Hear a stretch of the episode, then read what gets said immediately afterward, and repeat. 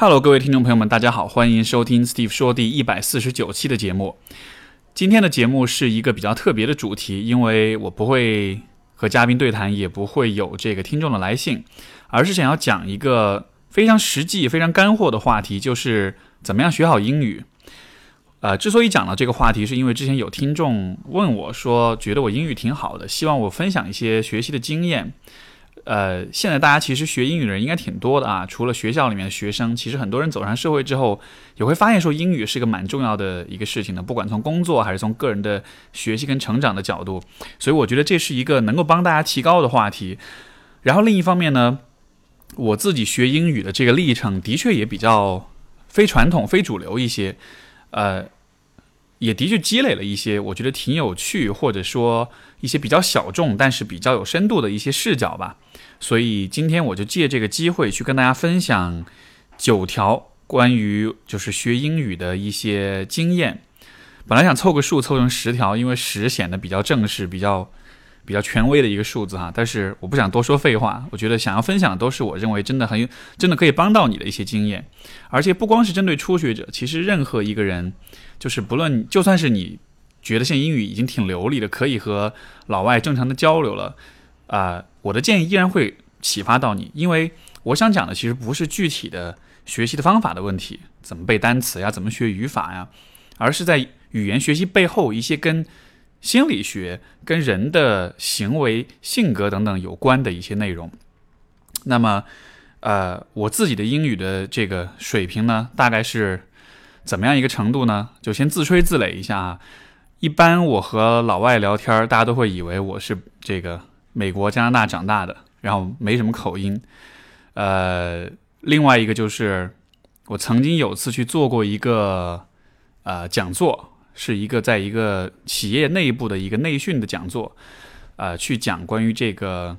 中国的婚姻跟婚恋的这方面的一个。问题，当时去的时候准备的是中文的讲稿，去了之后他们说今天现场有老外比较多，有没有可能讲英文？所以当时现场立刻把所有内容切换成了英文，而且讲的还还蛮好的。所以就是基本上我我我的水平是可以达到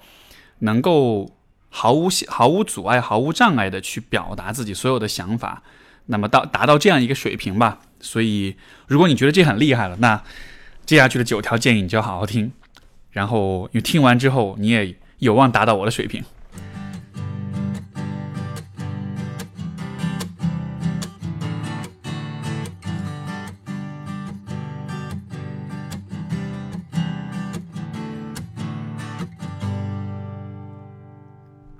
呃，我的第一条建议是，或者说经验吧，一是说，当你在学语言的时候，你其实是在模仿人格，什么意思呢？呃，我在学我在学英语的过程中，其实之前呃，我在其他的节目里面有提到过这个啊，就是我最开始学英语，我的语言表达，我的口语突飞猛进的时候是什么时候呢？是我在初中的时候，当时听了那个 Eminem，一个美国的说唱歌手啊，如果你听嘻哈，你肯定知道他，就是阿姆，他的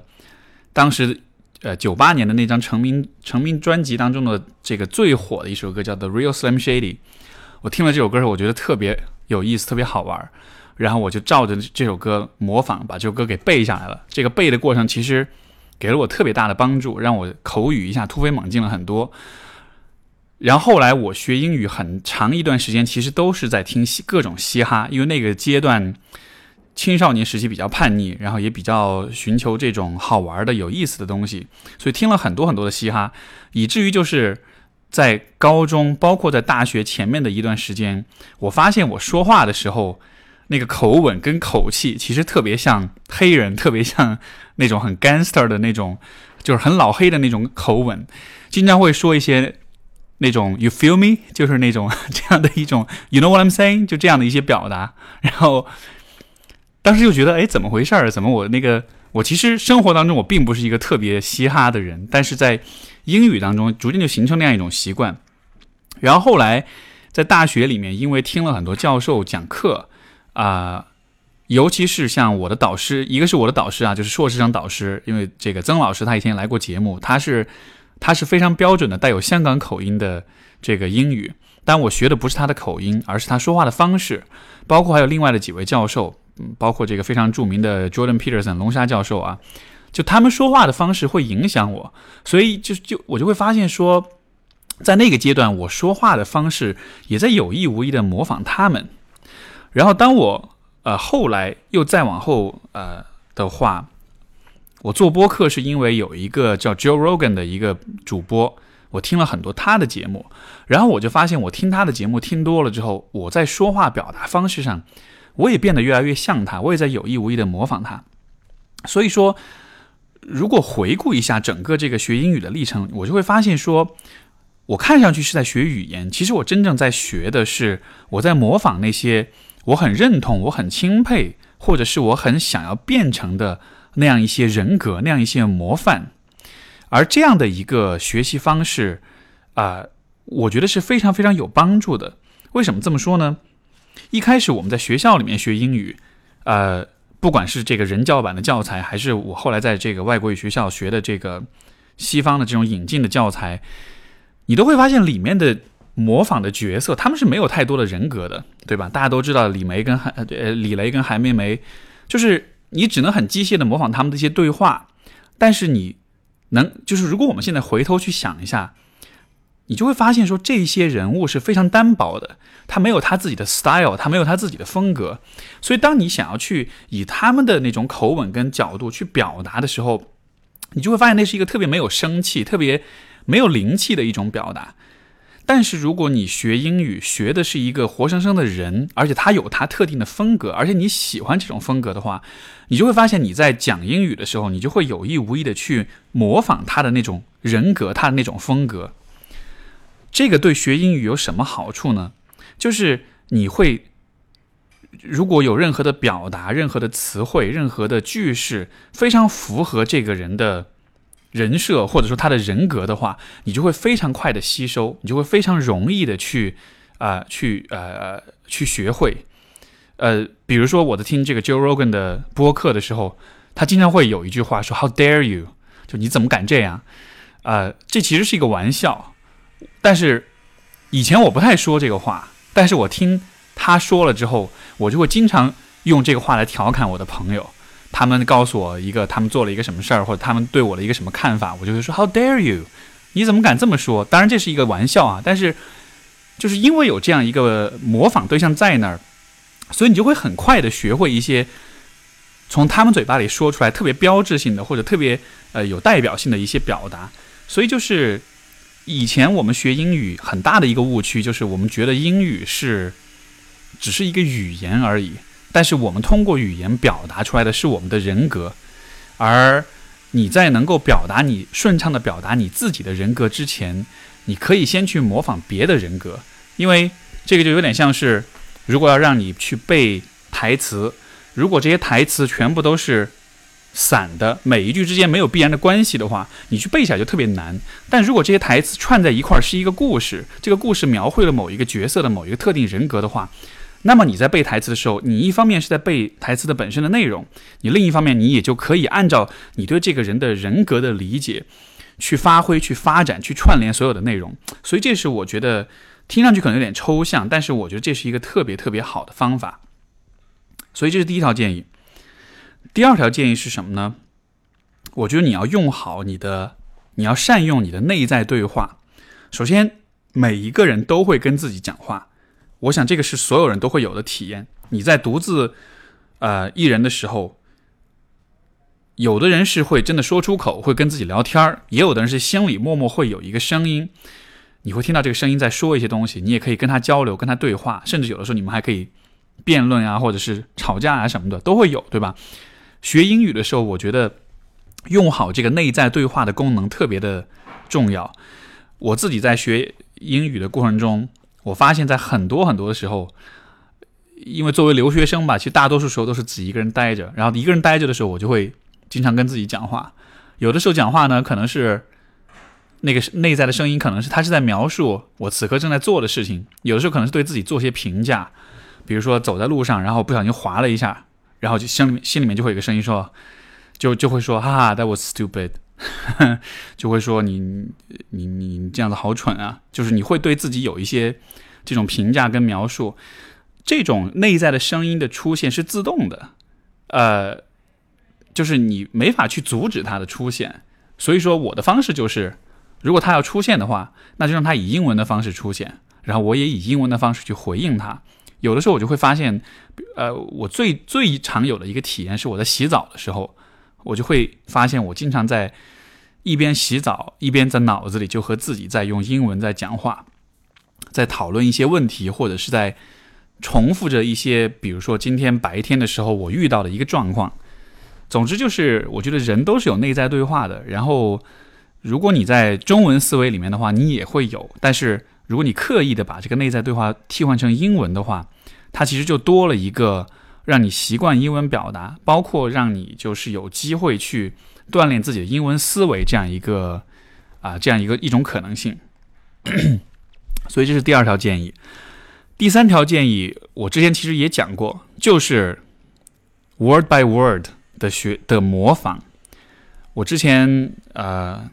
不是说我听 Eminem 的歌吗？他那首歌《The Real Slim Shady》，我现在都能记得他那个副歌的部分唱的那个。I'm Slim Shady, yes, I'm the real Shady. All you are the Slim Shady, so just imitate. So won't the real Slim Shady please stand up? Please stand up. Please stand up. 这是一辈子都不会忘掉的内容。当时花了很多的功夫把这整首歌背下来，包括还有另外的几首歌。呃，Will Smith 有一首那个《Man in Black》的那个主题曲，然后还有其他的一些，像当时也喜欢听 Linkin Park 林肯公园他们的那个说唱的部分，也背了不少，像什么《In the End》这样的经典的。然后很经典的这种老歌哈，就背了很多。因为你在背的时候，你不光要把内容记下来，你还得把你的那个语气、那个发音，尤其是就是很多词之间的这种连读，很多词语当中，因为在口语当中，很多词的发音其实不是那么的标准，而是说有一些部分的连读是会有一些处理的，有些部分是会弱化，是会省略，嗯。或者说是会有一些各种各样的小细节在里面，所以当你就是 word by word 一个词一个词的去严格的按照它去模仿的时候，它帮你就是你能做到一方面就是你能够大大的提升你的英语的这个口语的语速，因为你会发现你刚刚开始，比如说现在给你一首英文的说唱的歌，也许歌词你全部都认识，也许你能够对着歌词全部都念出来。但如果要让你去跟着原唱去唱的话，你会发现你舌头会打不过转，打不过转来。为什么呢？因为你还没有习惯，你的舌头、你的整个嘴口腔的发音还没有习惯啊，那么快速的去转换啊，去去吐出那么多的词来。所以反复的练习可以帮助你，就是提升你的说话的这个语速，同时也可以帮你纠正很多在发音上面的小细节。当你发现有一天你可以很完美的。和原唱一起去唱一首英文的说唱的时候，那个时候你的口语可能就非常好了。这个是我一直以来，呃，学英语一个最大最大的秘诀吧。当然，也有人说，那我不喜欢说唱，那怎么办呢？嗯，因为因为我是希望这种就是精准的模仿是一个好玩的过程，它不是一个呃为了模仿而模仿的过程。像我最开始学英语，曾经看过一套教材叫《走遍美国》。Family Album USA，然后我现在都记得那个第一第一第一节课。Hi, my name is Richard Stewart. I'm a photographer. Can I take a picture of you and your little boy？就是也是特别没人格、特别没个性的那种对话。当时也把这个记得很熟，而且背了很多遍。这种背诵呢，就也很有帮助，因为它也是有一个原声的范本在那儿，你跟着它去跟读，能够完美的跟上，对口语很有好处。但是就是前面所讲的，就是它不好玩儿。因为你没有学到人格，因为这种教材里面的人的性格都是很平淡、很浅、很单调的，他都不会有特别强烈的个性。如果比如说我喜欢听 Eminem，我说话都是跟着他去模仿的，或者是都是跟着老黑去模仿的，那你在说话的时候那种风格、那种 style，包括那种自信就会出来，你就会知道说啊，我现在在说话是因为我有这么一个范儿，然后这个范儿让我可以去表达，用特定的方式去表达自己，对吧？所以。呃，如果你不喜欢说唱，你也可以去模仿其他的东西。但是，你模仿的内容，我的建议是一定要是一些，啊，首先肯定最好是你喜欢的、你感兴趣的，而且是你认同的一些东西，是你比较嗯有感觉，你觉得和就它当中表达的人格是能够吸引你的，因为这样子的话，你才有兴趣，就真的是把它一点一滴的背下来，对吧？比如说你喜欢，嗯，某一个，就是唱流行歌的这个明星，那你也可以去看看他的歌当中有没有一些也许比较快嘴一点的说唱的部分，你也可以试着去模仿。所以或者一些知名的这种演讲啦等等也可以。当然，演讲的话，我其实没有怎么背过演讲，因为我本身对于演讲不是特别感兴趣。另外一方面，就是我觉得演讲那种腔调其实和生活离得有点距离，而且演讲的语速其实一般来说比较慢，所以说它给你的压力比较小。但是我是觉得语速快一点的内容，它可以强迫你去学会呃发音的时候。呃，有各种细节的处理，所以它是一种我觉得，所以说唱真的是很好的，真的是可以帮助你提升英语的一个东西。然后第四条建议是什么呢？嗯，就是我一直都觉得语言的背后其实是沟通跟表达的能力。很多时候，尤其我觉得对于学生来说啊，高中生、大学生来说，很多时候学英语学了之后，这个不知道该说什么，或者遇到老外了。张不了口，然后就会觉得哇，我是不是英语不好？其实现在回想起来，我反倒觉得，当我们比较年轻的时候，脑子里其实是比较空的。你就算用母语，你其实也表达不了什么多什么太多的东西，对吧？你看现在很多这个年轻人很尬聊，然后他本来中文就尬，你让他再换成英文，他能好到哪里去？他肯定就只能一天到晚跟人说 “fine, thank you and you”，对吧？所以我觉得。当你在比比较年轻的时候，如果你觉得自己开不了口，我觉得在一定程度上这是一种必然，因为语言的根本目的是要表达你自己。但如果你本身没有什么可表达的东西的话，你就算英语很好，其实你表达出来也是你也表达不出什么东西来。我当时在读硕士，我刚刚进那个硕士专业的时候，其实压力非常大，因为我应该是整个系里面可能为数不多的那么几个。留学生之一，然后，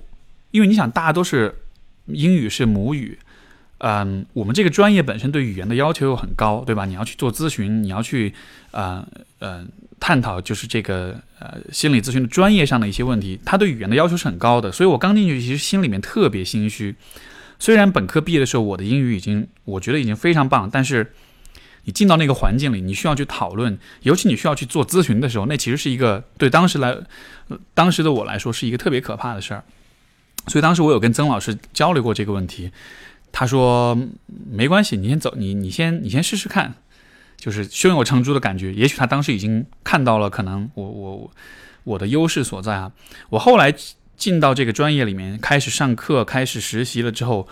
然后我就明白哦，为什么当当当时曾老师没有担心了。因为他后来我们也交流过这个问题，他就说其实，啊，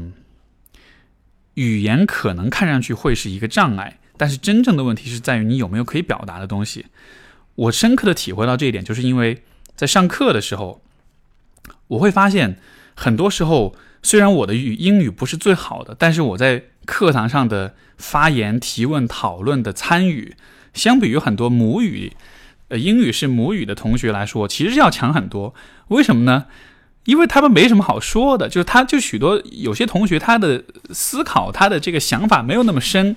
他说到一些问题，他说不出什么东西来。所以他虽然英语比较好，他可以用语言去，呃，搪塞去掩饰。因为我不知道大家有没有见过啊，有些老外就是。他可以跟你说半天，但他其实没言之无物的感觉，就他会用很多修辞，有很多说法，讲讲讲讲到最后，你会发现他到底说了什么呀？其实他就说了一个特别简单的观点，所以很多时候我会发现我的有些同学也是这样子的，这个其实给我信心还蛮，就是还蛮提升信心的，因为我就会发现说，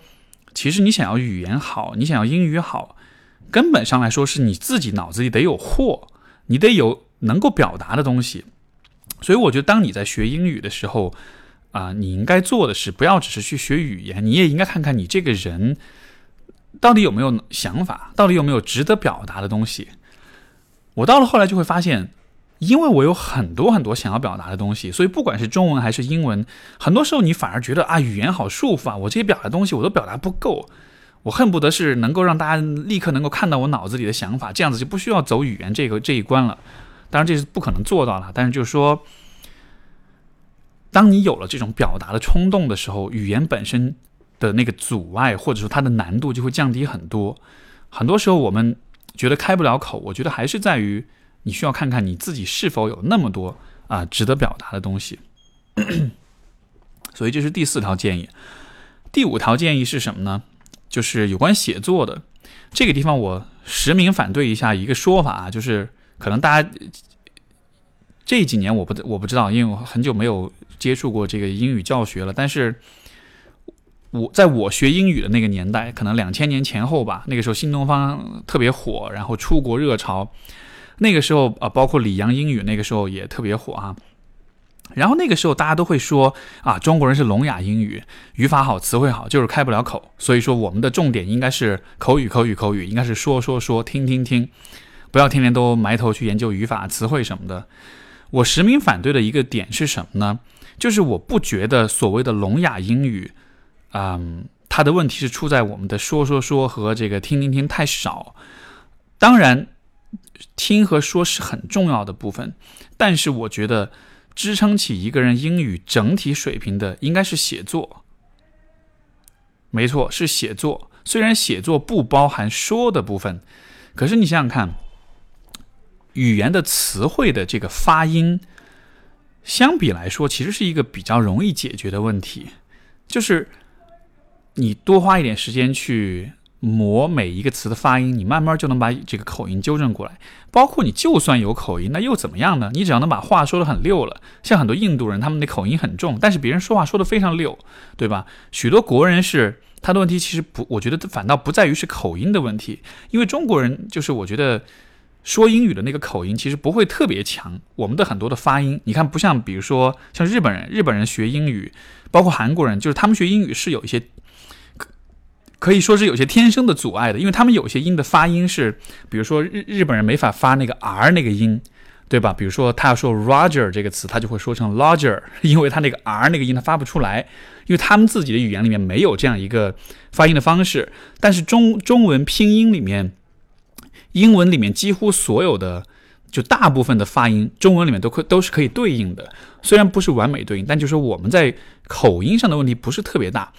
我觉得很多时候我们的问题反而是出在什么呢？就是你在表达的时候，那种呃，我们说那种 speech production，就是你的语言内容的生产产生，这个速度是很缓慢的。为什么缓慢呢？因为你的思维跟不上。因为你没有办法在很短的、及时的、就很短的时间内及时的组织起许多的词汇、许多的这个句式出来。那么，我以前这个，我从大学开始就一直大量的写博客，那个时候博客很是个很火的东西啊。然后，其实就是写文章了、写日记了、写长文长文章这样的。尤其很多时候是晚上睡不着觉的时候，通过写作来缓解自己的焦虑，发泄一通，然后就好了。然后很多时候我也喜欢用英文写。其实很多东西现在回头来看，发现是狗屁不通的，就是也不知道不知所云的写了很多东西。但是我发现写作有一个非常好的一个啊，就是在英语学习这个层面上，它非常非常有帮助的一个点是什么呢？就是你在写的时候，如果你需要啊一个字一个字的琢磨，你要怎么写，哪个哪个词要怎么拼，这个语法哪儿不对，那么你写作的速度就会很慢。当你能够写的比较流畅的时候，那一定是因为。第一，你的语法是过硬的；第二，你的词汇至少你拼写是 OK 的；第三，就是你对于整个要表达的意思，你是可以架构起一些句式来的。所以，就是写作其实还蛮锻炼人的，对吧？你想想看，比如说你用中文写作的话，其实也蛮锻炼人的，因为你要能够这个地方我们讲的就不只是细节的拼写啦、语法的问题，而是而是语言背后所承载的那种思维。所以你写的越多啊。你组织语言的能力也就越强，从而你要在说的时候，那个组织语言的能力也就会相应的提升。所以我特别重要的一个经验就是，我大量的写，有的时候这种写就是写给自己的，甚至我写完就扔了，写完之后就，比如说扔到网上，然后就不管了。这个写的过程，我不是说啊，我写的这篇文章要给所有人看，要点赞，要怎么样？现在大家都觉得好像。你只要稍微花点时间做了任何事情，都必须要放到网上晒，要要得到点赞，好像这样子才值得的样子。但是很多时候你做的事情就是为你自己做的，对吧？所以当时我写了很多的文章，然后这个写作的过程其实就是帮助你把你的那个从一个思想、一个想法到语言架构到实际的表达，这个过程变得越来越迅速、越来越快。啊，可能一开始你的思维方式是我有一个想法，我有一个念头，我把它变成中文，然后中文再翻译成英文，然后英文再转化成具体的词语、具体的语法，然后再写出来，这是很慢的。但是到了后来，你会发现，我心里面有个感受，有一个有一个想法的时候，我逐渐的就能直接的用英文去把它描述出来。然后把它写下来，就大大的增加了这个反应的速度。所以尽可能多的用英文写作，而且不需要担心话题，随便什么都可以写，随随便瞎写都行。而且最好是不要有人看到的那种，这样你可以比较自由一点，你犯了错也没有关系。然后通过这种方式来锻炼自己的那种及时的反应速度和语言组织的能力。然后写就是还有一个好处是，你之后可以回顾，因为它是这个。白纸黑字，对吧？是一个非常清晰的啊，呈现在你面前的。所以我在大学阶段写的很多论文，我后来都拿去，因为当这个学校里面有这个 writing center 这种写作指导中心，他们会有一些写作方面比较强的老师，然后他会给你安排时间，免费的帮你咨询你的这个写作的问题。我当时就拿着自己写的论文去找这些 writing center 这些老师，然后他们就跟我讲了很多，跟我指出了很多问题，因为就是每一个人。英语语言使用习惯上都会有自己特定的一些习惯、一些问题，所以这些老师他针对性的指出这些问题，而且是在你的论文里面指出来，所以是真的是很清晰的，你能看到我每一次在这样的问题上都会出错。那么借由写作，不断的锻炼自己的反应速度，不断的啊发现自己特定的一些问题，尤其是语法的问题，这个是我觉得写作带来的特别好的啊一种支持，所以我觉得。不要再只是觉得啊，好像中国人学英语就是聋哑英语才是最大的问题。其实每一个部分都很重要，而写作是比听比说，我认为还要重要的一个训练方式，因为它确实是更为全面的一种要求。你在说的时候，如果你有语法错误呢，过了就过了，或者说大家听懂了，其实就不不用再纠结具体的细节。但是写写作的话，出来的内容你是可以精益求精的。所以这是第五套建议，第六套建议就是你在学英语的时候一定要有耐心。你没有办法一一口这个吃成一个大胖子，尤其是当你看到，嗯，像比如说有的时候你看到抖音啊，或者网上有一些那种英语达人，他教你这个词要怎么发音，教你日常用语这一句话要怎么说，然后以特别完美的英音美音说出来之后，你觉得哇好厉害，然后你再听听看你自己说的，觉得。说的好烂啊，然后就丢脸，然后就失去学英语的这种动力了，对吧？我们都会，嗯，把自己和别人比较，这是一个特别自然的事情。但是我觉得语言学语言这件事情，它就是需要一个什么呢？需要你有耐心，需要你脸皮厚。我在大一的时候啊，我第一次走进这个多伦多大学的课堂的时候，当时真的是两眼几乎要晕过去，两眼一黑的感觉。因为就一个教室全是老外，然后，呃，教授讲课也是全英文，我当时真的是只能听懂可能三成四成了不得了，然后这个比例到了大二能听懂一半，到了大三能听懂六七成，可能到了大四我才能听懂七八成八九成这样，就是那其实是一个特别特别漫长的过程，你要能够听懂，你要能够把一门语言熟悉的运用。其实是一个真的很需要花时间的过程，而且我已经没有办法数得过来，就是有无数次、无数次的情况，别人跟我说了一个什么我没听懂，然后我不好意思再问，我就只能装懂。哦，OK，哦，Yeah，Yes，这把这个混过去太多了。这样的时候，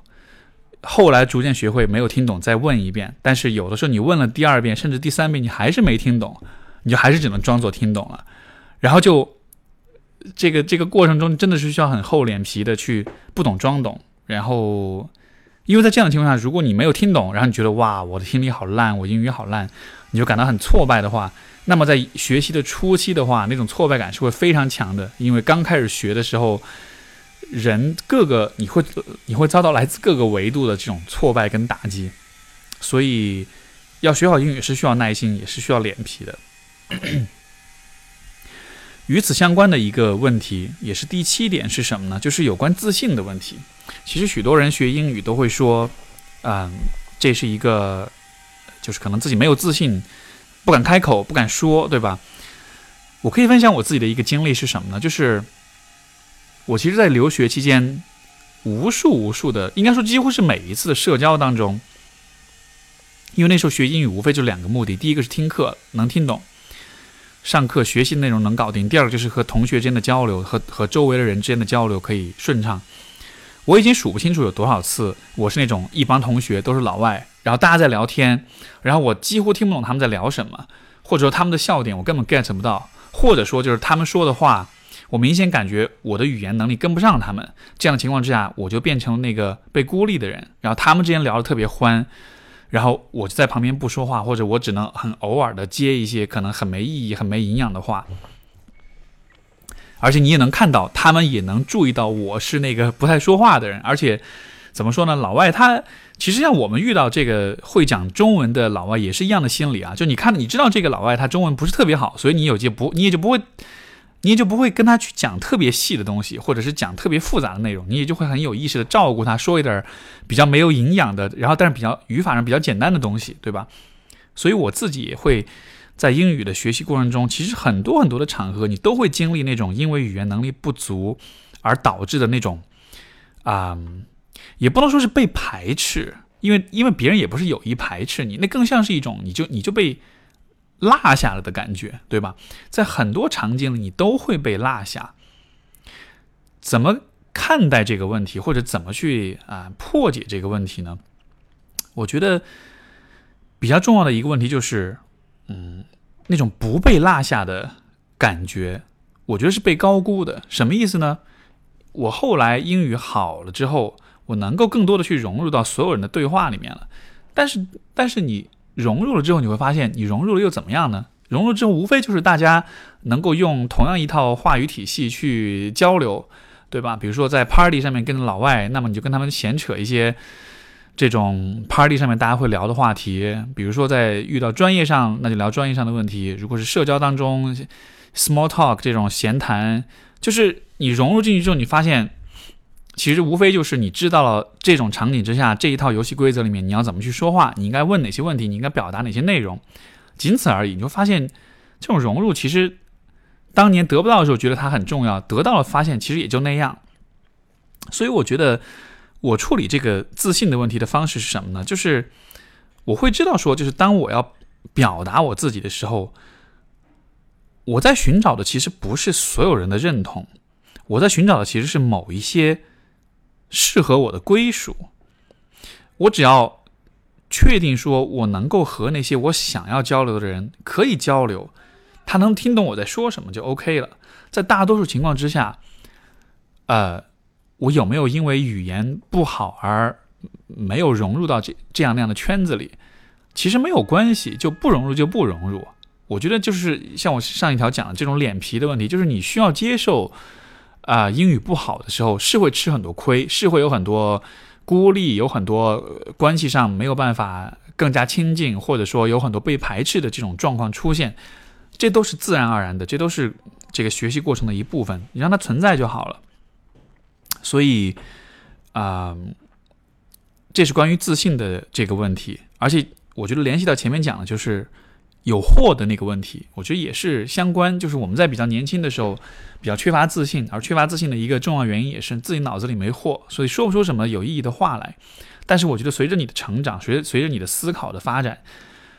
你脑子里是会越来越多的货的。而当你把能表达东西多了之后，你的你自然就会有自信。最有自信的状况就是我前面讲那种，我我有太多想要表达的东西，我甚至都觉得语言对我是一种限制、一种束缚了。这种情况下，你根本就不会想到自信的问题，你想的就是我怎么尽可能多的表达自己，对吧？所以。这个语言学习当中的自信，我觉得在一定程度上也是一个发展阶段的问题，是一个跟年龄、跟阅历不足有关的问题。所以这是第七条。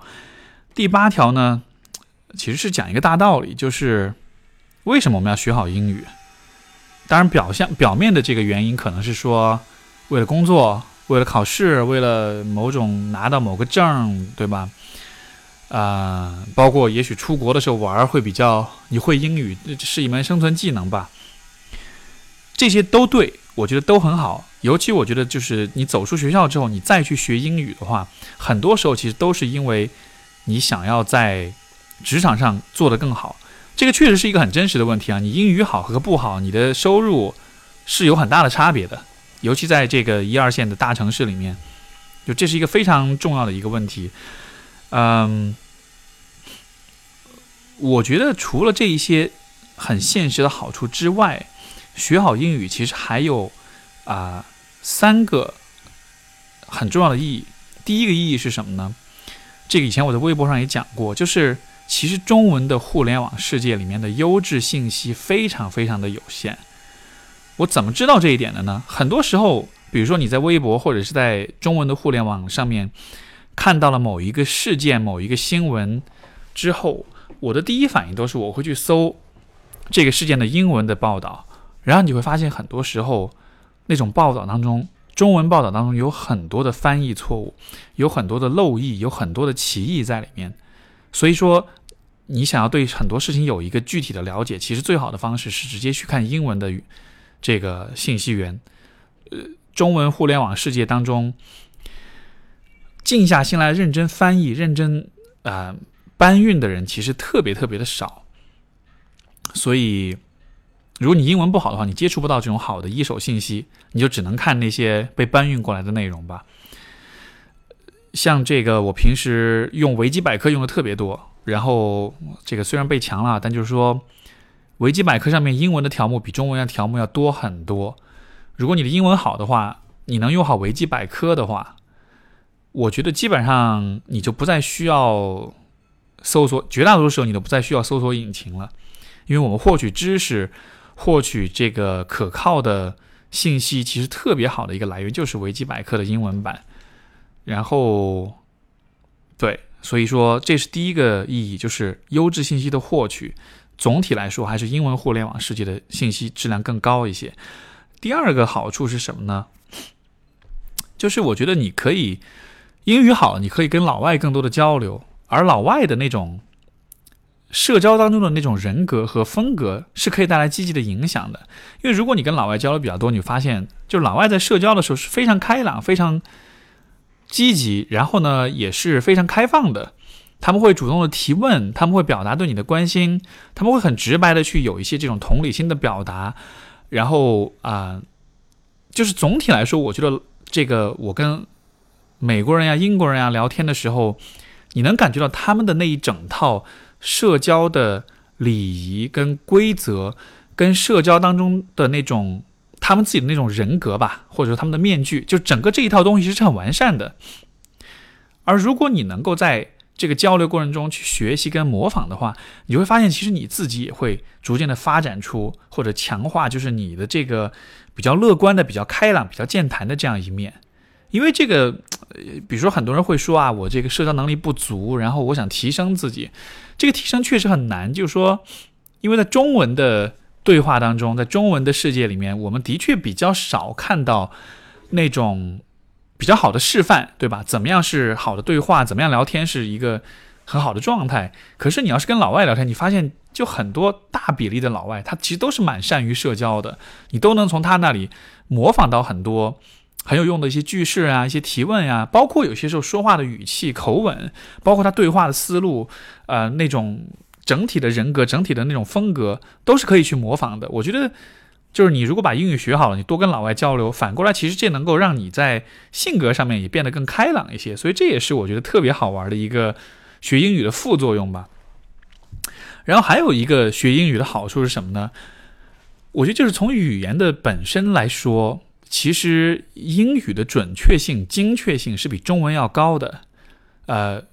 可能这也是文化上的一种差异啊。就是总体来说，西方的这个语言，它的整体的思维还是比较应应该说是以古希腊的这个理性主义为为呃为为根源的吧。所以说其。你看英文当中对于很多事情的这种表述，它的用词都非常的精确，而中文讲究的是什么呢？是一种整体性，是一种宏大的一种意象跟一种很模糊的一种感觉，对吧？所以说，你看中文是很有美感的语言，我们看中文的诗呀，嗯嗯，文学类的作品啊，会觉得特别美，它给了人很多留白，很多想象的空间。但是英文就是一个高度追求精确性的语言，包括我们在做这个。呃，就是心理咨询，尤其是夫妻咨询的时候，有的时候也会有这样一个问题，就是老外会很强调说，OK，let's let's sit down and talk about it，我们坐下来好好讲一讲，好好沟通一下，对吧？可是中国人的相处，虽然我也强调应该好好沟通，但是其实有的时候，呃，我们的国人的这种关系的表达、情感表达，有的时候其实反而是一切尽在不言中的，就是有些东西你不表达，反而是一种。很微妙的一种很有意思的一种啊状态，就扯远了哈。所以我觉得回到就是语言学习上来说，你英文学好了的话，尤其你的英文的写作如果啊提升的比较多的话，它能够帮助你在语言表达上比较精确。我刚开始就是我其实写这个一直写科普写文章，然后许多人就会说啊，觉得好像。我表达能力很强，觉得我这个逻辑思维很清楚。一开始我觉得，哎，为什么呢？因为我一直不觉得我表达能力有多强。但后来我慢慢的意识到，说有可能是因为，因因为就有不少读者会说，哎，就是就感觉我也有，但是为什么你就可以把它很精确的描述出来？我就会发现说，OK，这里面的原因可能就是在于，当我在描述它的时候，其实我是在用英文的思维在描述它，只是我同时把它翻译成了中文的。语言而已，但是那个精确的那种思维本身是借借鉴了英文的，所以我觉得你英文学好了之后，它是可以帮助你把你语言表达的精确性有所提升的，这样反过来再反哺你的中文的精确性，所以这也是我觉得一个特别好的副作用。然后第九条关于这个英语学习的经验，我觉得就是我们需要讨论一下这个英语好。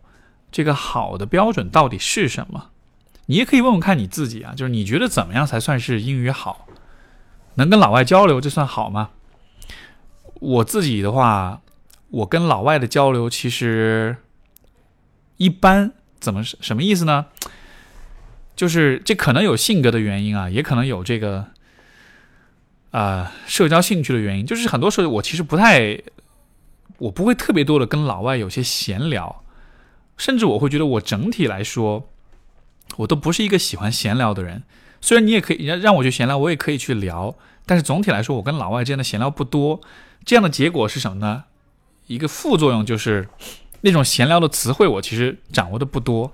尤其是那种很日常的一些呃对话，包括就是一些很日常的，比如说生活中的所使用的一些物品啊，或者是我也不知道吧，就是一些很日常的对话，对我来说是一个。我可以做，但是我不觉得那是一个我特别擅长的领域。那你说这样是不是就说我英语不好呢？又不是，因为如果你要让我去跟一个老外聊一些比较深的话题，我可以一下子把那个深度拎到一个很高的高度，然后一下子可以讲一些非常深的东西出来。呃，所以我觉得这里面的点就是在于所谓的英语好，这个好是要分场景的，是要分用途的，就是你学英语的目的是什么？如果你学英语的目的是你经常接触外企的客户，你希望在做 presentation 的时候跟他们能够很好的交流，那么你就尽可能让自己在这个场景里的英语好就行了。至于你在这个，比如说你去参加单身派对的时候，你你英语讲的好不好？如果你不在乎这个问题，那就无所谓了，对吧？我自己在乎的是，我很在乎的是学术交流，我很在乎的是比较深度的对话，所以我就会发现我的。这种比较学术一点的、学究一点的这种词汇就会比较多，这种表达方式就会比较多。但是可能日常的用语的话就不是那么的精通。但是我就觉得这 OK 啊，因为这已经满足了我的需要了。所以我觉得就是你也需要看看你自己对于就是英语好的这个标准是怎样定义的。包括我们前面也讲了，就是学语言其实是在模仿人格。我觉得你可以去看一看。你的语言表达，就是以你现有的这个语言水平，你表达出来那个人格，你喜不喜欢？他是否让你满意？他是否符合你对自己的一种期待？如果比如说，嗯，我表达出来的人格是一个比较肤浅、没什么想法，我想要谈抽象问题，我谈不出来，我的语言不够好，不足以让我就是把自己的想法说清楚的时候。我会觉得啊，我不喜欢自己这个样子，我宁可自己闲聊的时候聊不出几句来，但是我要说一个认真说一个抽象问题的话，我是可以把它说清楚的。我希望我自己是那个样子的，那你就朝那个方向去努力就好了，对吧？所以就是我觉得你也可以看看你自己在这种，呃，英语的表达当中，比如说你经常要去见老外的客户，你最学英语最主要的是希望自己在社交场合。在聚会上，在酒会上，你能够比较好的和老外去交流，那这样的情况下，你就不需要太担心那些抽象思维的东西，那些很大的、很很 abstract 的一些词汇啊，这样的，你更多的需要去模仿的是社交当中的那种范儿、那种气场、那种表达方式，对吧？那相应的，你可能去。你可能就不是去模仿大学教授的说话方式了，你可能就需要需要去模仿，比如说美剧当中一些这种社交达人，这种很吃得开、很混得开的人，他们是怎么跟大家去交流的。所以说，根据你所学学英语的目标来选择你想要模仿的人格，然后我觉得这才是比较好的一种方式。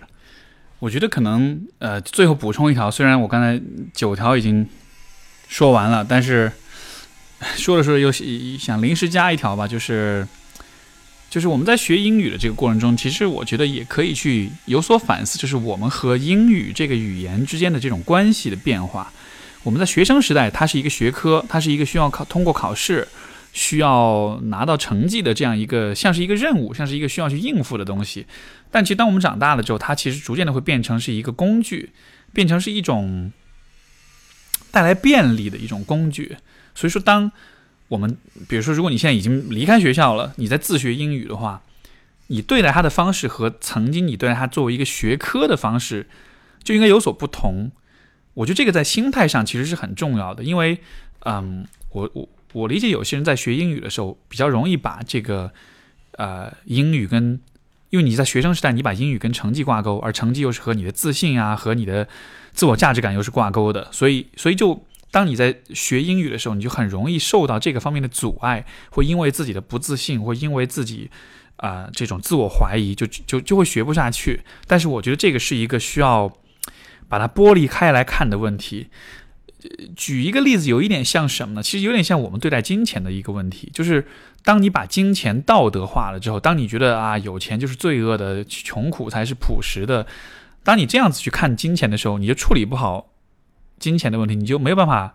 处理好财务的问题，没办法做好在财务上的这种决策，对吧？你怎么样能够做得更好呢？就是把金钱